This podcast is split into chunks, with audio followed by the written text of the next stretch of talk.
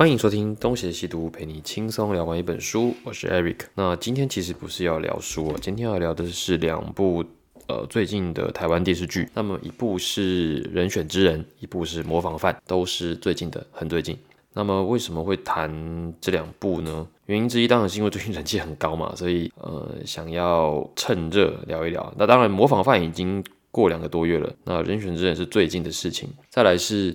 呃，其实有一段时间没有看台剧了。去年看了一点贾静雯演的那部，跟桂纶镁演的那一部，都是被卡斯吸引去看的。那看完也没看完，看了几集之后就弃追了。因为，嗯，如果有看的听众朋友应该知道，我我个人不是这么喜欢啦。好，总之今年又在 Netflix 上看了这两部。我觉得水准都蛮高的，那也都很优秀，我觉得很惊艳。所以如果还没有看过的听众朋友，建议可以看一下，呃，我是推荐的。那么今天的这一集基本上不会聊太多剧情，就我不会爆雷，那只是讲一些我的感想啊，不是看法就是感想。另外一点就是看了这两部剧，我真的。呃，也意识到，如果现在真的想要传递一些知识、传递一些概念，让听众、让视听者思考的话，那么电视剧、电影真的蛮优秀的，很烂，因为我们一直都是讲呃阅读、阅读，可是。纸本阅读对现在的社会大众来讲，可能比较困难的，因为我们没有这么多的时间，没有这么多的精力，可以坐下来好好的读一本书。可是呢，如果你今天是吃饭时间，你今天是放松的时间，你想要耍废，那你看一部有趣的电视剧，那么这部电视剧如果可以带给你一些思考面向，那么我觉得。它的作用并不会比你专心读一本书来的小。那当然，前提是如果你没有花心思在看剧，你只是吃饭然后就就顺过去，那当然你不管做什么都没有用了。那只是说，如果你今天还有一点点的余裕，那么你边吃饭你边看剧，你还是可以有一些感想的。那么这样子引发思考的过程，我认为算是很重要的。那过去只有在阅读可以有这样子的思考，那么时代不一样了，我们有这么多媒体，透过看一部好剧，或者你看网络上的一些影片，或者你听一集 podcast，如果能够带给你这样子的思考时间，那么我都是认为是非常好的，大概是这样。那我们就开始喽。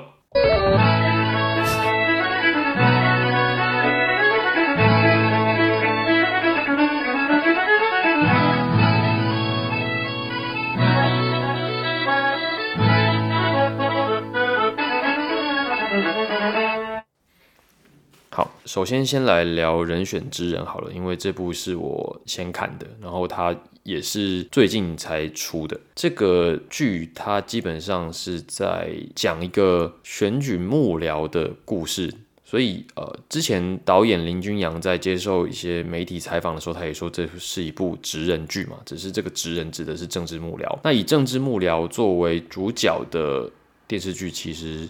在台湾可以说是没有，这是第一部。那我小时候看过一部漫画，日本漫画叫做《王牌至尊》，它基本上也是在讲政治幕僚的漫画。如果跟我同一个世代是八零后的话，可能听过这部漫画。那呃，我当时对这部漫画就印象蛮深刻的，因为很少漫画会去谈政治幕僚。那么没想到在若干年之后，有机会可以看到以政治幕僚为主的一部电视剧。那么在看这一部电视剧的时候，我觉得那个感受啊，嗯，它里面的很多场景、很多气氛的塑造，我认为是蛮到位的。它就好像真的还原了一个台湾民众心目中的选举，就一场选战，它是怎么打的，有什么节奏，各路人马会有什么样的发言，政治人物。应该是什么形象？我觉得都算是做的蛮好的。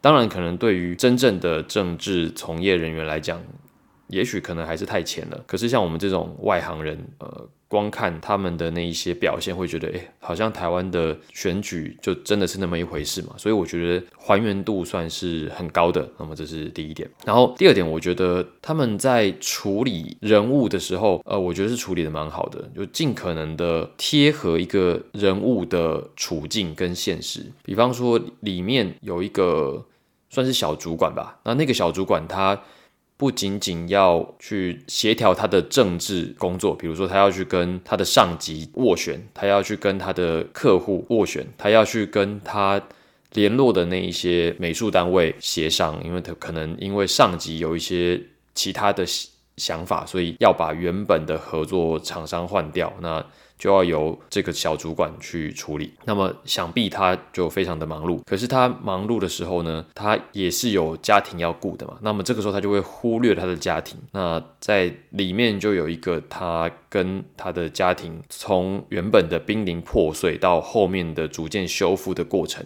那么我觉得这一个。刻画是蛮好的，因为我觉得这是才是一个一般人会遇到的一个情况嘛，就他一定会有他的私生活跟他的工作冲突的地方需要协调。那如何在不无聊的情况下把他们给表现出来？我觉得这个是做的很好的那一点的一点。那么另外一点是算是整部剧的主角，当然是主角，因为他是大咖演员嘛，就是演那个翁文芳的那位呃。糟糕，一下忘记他名字，就是谢盈萱饰演的翁文芳。那么他的角色也是相当的立场鲜明，因为他是一个落选的议员，然后他同时也是一个同志，就是女同志，然后也有女性伴侣。他落选的原因，以及他后来如何在他的党内跟那一些党内大佬。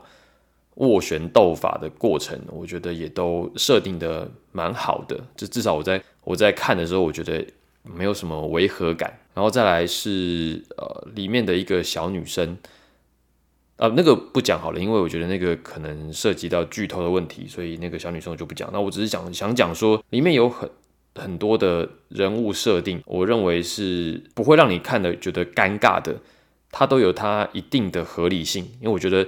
角色的塑造最最重要就是要合理，然后你不要有太多突兀的行为、突兀的台词，因为以呃以前的偶像剧会让你觉得有些台词好像太装模作样了。比如说呃，我记得以前大 S 吧，好像演过九把刀的一部电视剧，它里面有一句话叫什么？就算跌倒也要豪迈的笑。那那句话是改编自九把刀自己的一个名言，但是你一直讲就会让人家觉得很尴尬嘛，因为。哪有人会这么讲话，所以，嗯，这部剧并啊不要说并没有，也就是呃，我认为出现让人尴尬的不自然的台词的时间是相对来讲比较少的。那这是第二点，我觉得尽可能的贴近了每每一个人物的的现实面。然后第三点是关于他的呃媒体攻防的铺陈。那在这里面，它涉及了很多选举的时候一定会提到的。那我想这个应该可以讲，因为反正现实生活中遇到的话题就是也就是那些嘛，无非就是人物的丑闻，然后一些官说的细节，还有各式各样议题的攻防。那么在这部戏里面，最主要的就是环保以及个人的私德的问题。呃，我们使用网络的世代。都知道，政治人物、政治团队，他们在选举期间一定是有大量的预算投注在呃媒体经营上的。比方说，我们习以为常看习惯的那些懒人包，或者是谁谁谁所发出来的消息，它很有可能都是经过政治党团操弄过后的结果。当然，我们没有办法直接说哪一些具体是，哪一些不是，哪一些是收了钱的，哪一些是自愿的，我们不知道。但是你都可以想象，他们不太可能毫无作为，他们一定都必须要在媒体上面投入。足够多的精力影响多数人的看法。那么，在媒体攻防的剧情的叙述上，它呈现了一个政治的选举团队在面对每一个突如其来的新闻点的时候，他们是如何反应的。比如说，可能有些是粉砖发言，那可能有一些是对手的阵营发出了什么声明，那他们必须要立刻的判断，他们到底要反击还是要澄清。还是要泼脏水啊？那在他们的每一个重要时刻，他们都必须决定。那在整个剧中，这样子的时刻，呃，相对来讲很多啦，不是说相对来讲，他们就是剧中有很大一部分都是在描述那一些必须要决定下一动的时刻该怎么做。那我觉得在这一方面，它算是刻画的蛮符合我们一般民众的想象的。就哎，这个时候遇到一个对方的攻击，我们现在应该怎么办？那当然，我们不，我们并不知道具体呃每一个选举阵营内部应该怎么做，但是我们想象中的样子，至少我个人想象中的样子就是。剧中所呈现的样子，所以我觉得这个编剧应该也蛮知道一般选民，就是像我们这样的一般人，心里在想什么，以及我们一般民众想象的选举攻防应该长什么样子。我想他们应该也有一定的研究，可能做过比较多的抽样调查吧，大概要怎么写，大家才能够接受。那至少。他们在整部剧的塑造当中，我个人认为是买单的。我们这边不代表呃专业政治从业人员的立场，就我一个一般人的立场，我个人觉得给过，我觉得这个没有问题。好，那下一个要谈的是，在这个剧里面，政治人物的私德。好，算了，这个不谈好了，因为呃这里面有一定的塑造，就是主角这一方的。政治人物一定就是比较优秀、比较清廉的，然后另外一方的就显然是比较有问题的。它里面一定是参考了台湾的政治现实嘛，所以里面多少都有一些原型人物的影子。那至于具体要指谁哦，这个我们就不讨论，因为我觉得。呃，这不是我们要讨论的东西。再来是每一个故事，它都一定会有一个立场，所以就算他今天是采取了袒护某一党的立场，也无可厚非。因为你要不带立场的去讲一件事情，要写个故事，那实在是太困难了。那我想，你只要看过去，你大概就知道它里面的党影射的是哪一个党，然后里面的政治人物又是影射哪一个政治人物。我想这个应该都相对清楚，所以我们在这里还是不要多说好了。那么。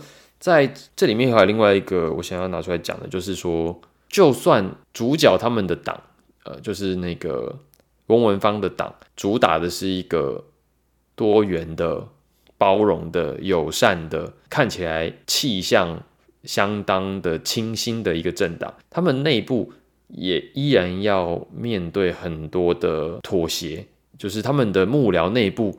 不会每一个人都是这么的清新脱俗，他们的内部还是有很多的保守派，有很多蛮憨的人，有很多糟糕的人。如果有看的话，就知道里面可能有一个不是这么讨喜的人出现在他们党内。那也因为他的关系，所以里面有一个话题，就是跟最近也蛮相关的，就是性侵。那这如何解决？就是性侵如何解决？那你可以在剧中去看，就可以看到，光是这么一件性侵事件，就动用了底下层层的人脉，甚至到领导都出面了。那它里面都有种种的斡旋关系，就不是说，呃，今天抓到这个人，抓到这个性侵的人，那你就可以开除他，你就可以公开的谴责什么？因为你不能让你的对手。抓到你的把柄，所以你必须要内部想办法折掉它，以及你如何跟你的支持者们沟通互动，那这些都是必须妥协的。那里面有一个桥段是他们的总统候选人在面对公众的时候，一直被逼表态，因为有很多的学生就一直问他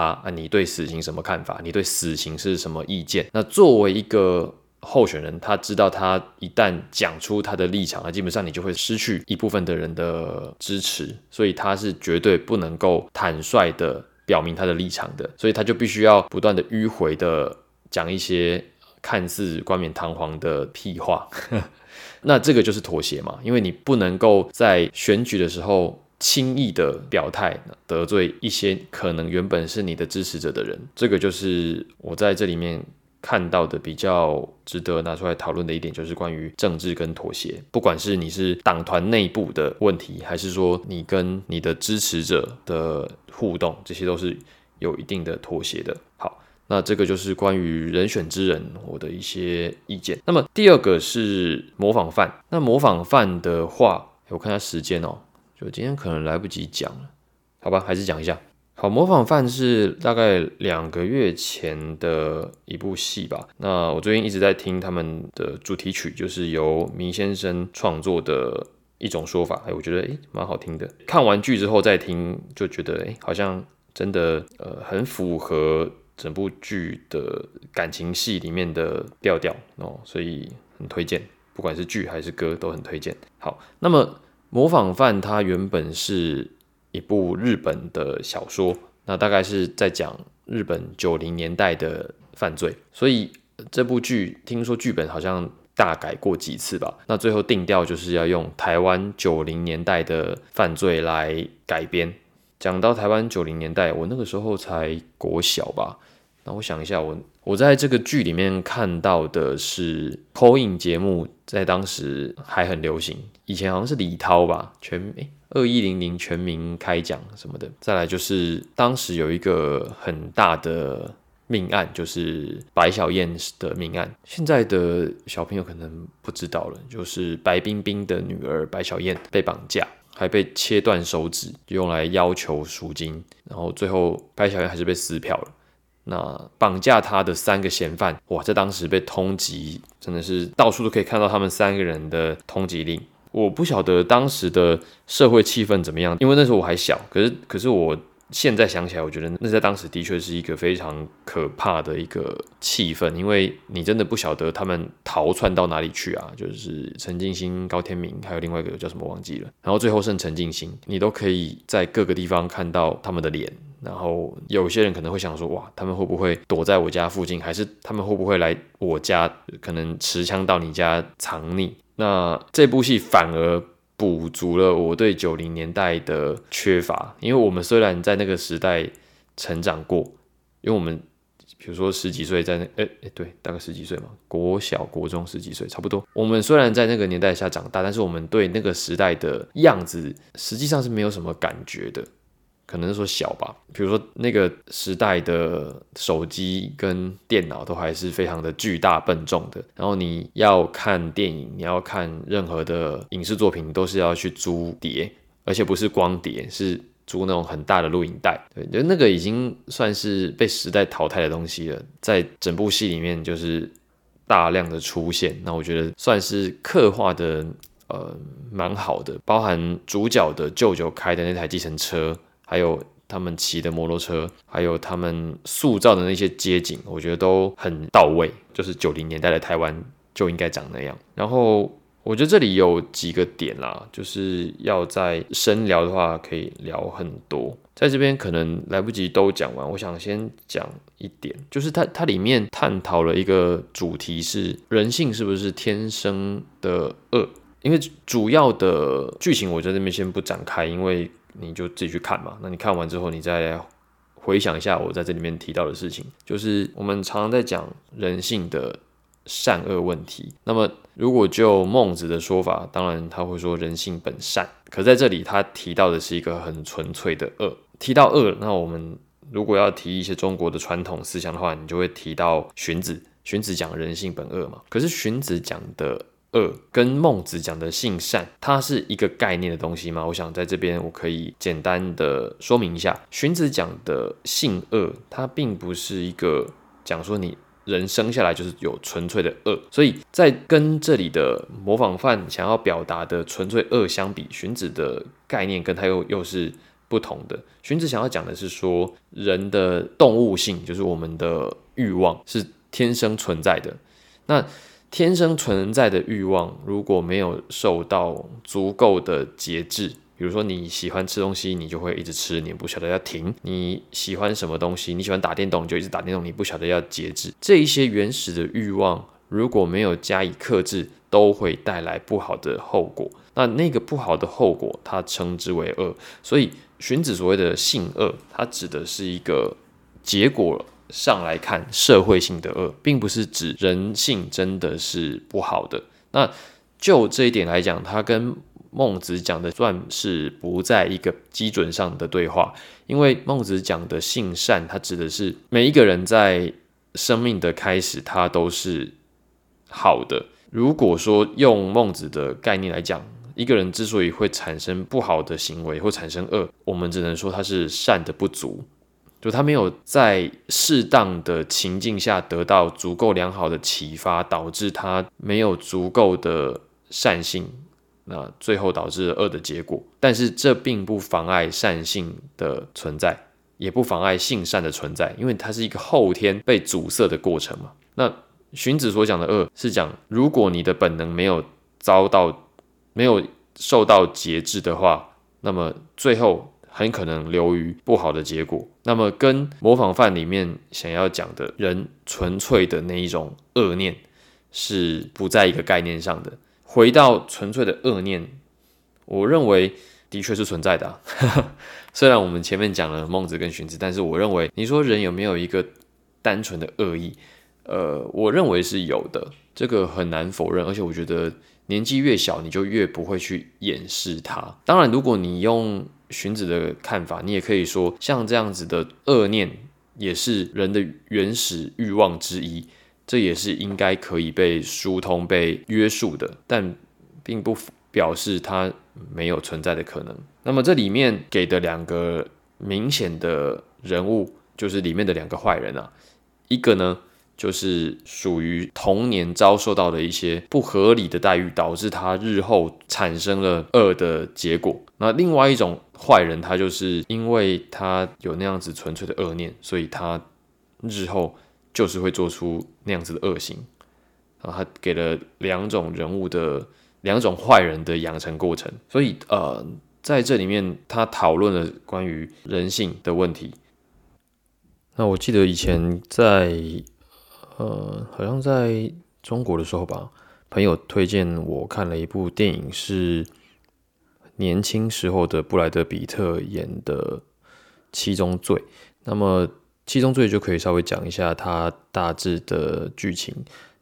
那布莱特比特饰演一个年轻的警察，他在追查一个连续杀人犯。那这个连续杀人犯他有一个很重要的犯案手法，是他每一个杀死的人都有一个基督教对应的原罪，比如说你贪吃好色、贪婪之类之类什么的。最后他杀的一个对象是布莱德比特的太太，在电影的最后。最后一个杀人的是布莱德比特，就是警察执法者杀了凶手，因为那个凶手故意呃杀了他太太，然后把他头割掉，让布莱德比特看，他就是要看你心中的那个杀人的恶念会不会被挑起，每一个人都很有可能变成杀人凶手，因为你的心里的那个恶被触动了，你心里的那个复仇的欲望被启动了。